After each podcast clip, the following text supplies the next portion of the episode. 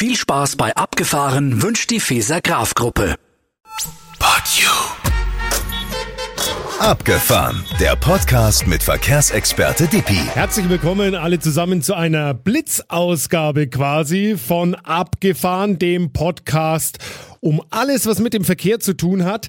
Es geht ums Radfahren und es geht um die Verkehrswende. Seit Corona wird so viel geradelt wie nie zuvor. Viele meiden ja die öffentlichen Verkehrsmittel aus der Angst davor, sich vielleicht dann doch anzustecken und sind lieber aufs Bike umgestiegen. Viele Städte wie Brüssel, Paris oder jetzt auch München haben diesen Trend des Radelns erkannt und setzen vermehrt nun auf alternative Verkehrskonzepte mit Pop-up-Radwegen und äh, viel mehr. Brüssel zum Beispiel geht noch einen Schritt weiter. Hier gilt seit Mai in der gesamten Innenstadt Tempo 20 für Autofahrer und Rad- und Fußgänger haben absolute Priorität. Neue Verkehrskonzepte in den Innenstädten mit mehr Rechten für Fußgänger und Radfahrer. Das ist das Thema heute. Und ich habe mich mal schlau gemacht bei jemandem, der sich mit diesem Thema hauptberuflich quasi auseinandersetzt.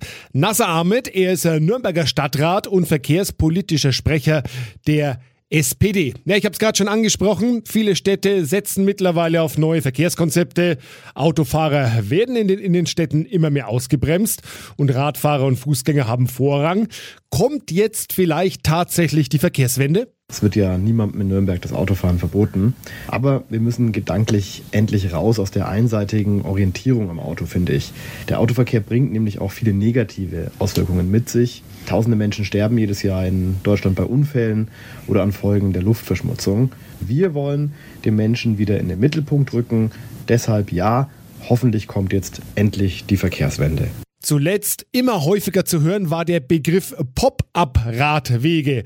Ähm, was ist das nochmal ganz genau? Ein Pop-up-Radweg ist nichts anderes wie ein kurzfristig eingerichteter Radweg, der bei plötzlich veränderten Rahmenbedingungen eben im Straßenverkehr schnell für mehr Platz und Sicherheit im Radverkehr sorgen soll. Werden diese Pop-up-Radwege auch äh, bei uns in Nürnberg kurzfristig denk- und auch umsetzbar?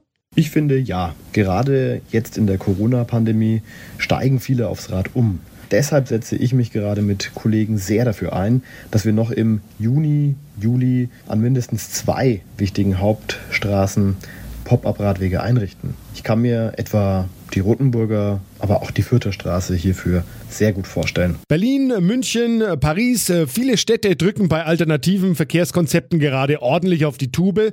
Bei uns hat man so ein bisschen das Gefühl, die Stadt hätte in dem Punkt ein wenig geschlafen. Woran liegt das? Ja, ich bin da ganz ehrlich. Da wurde in den letzten 30, 40 Jahren doch einiges verschlafen.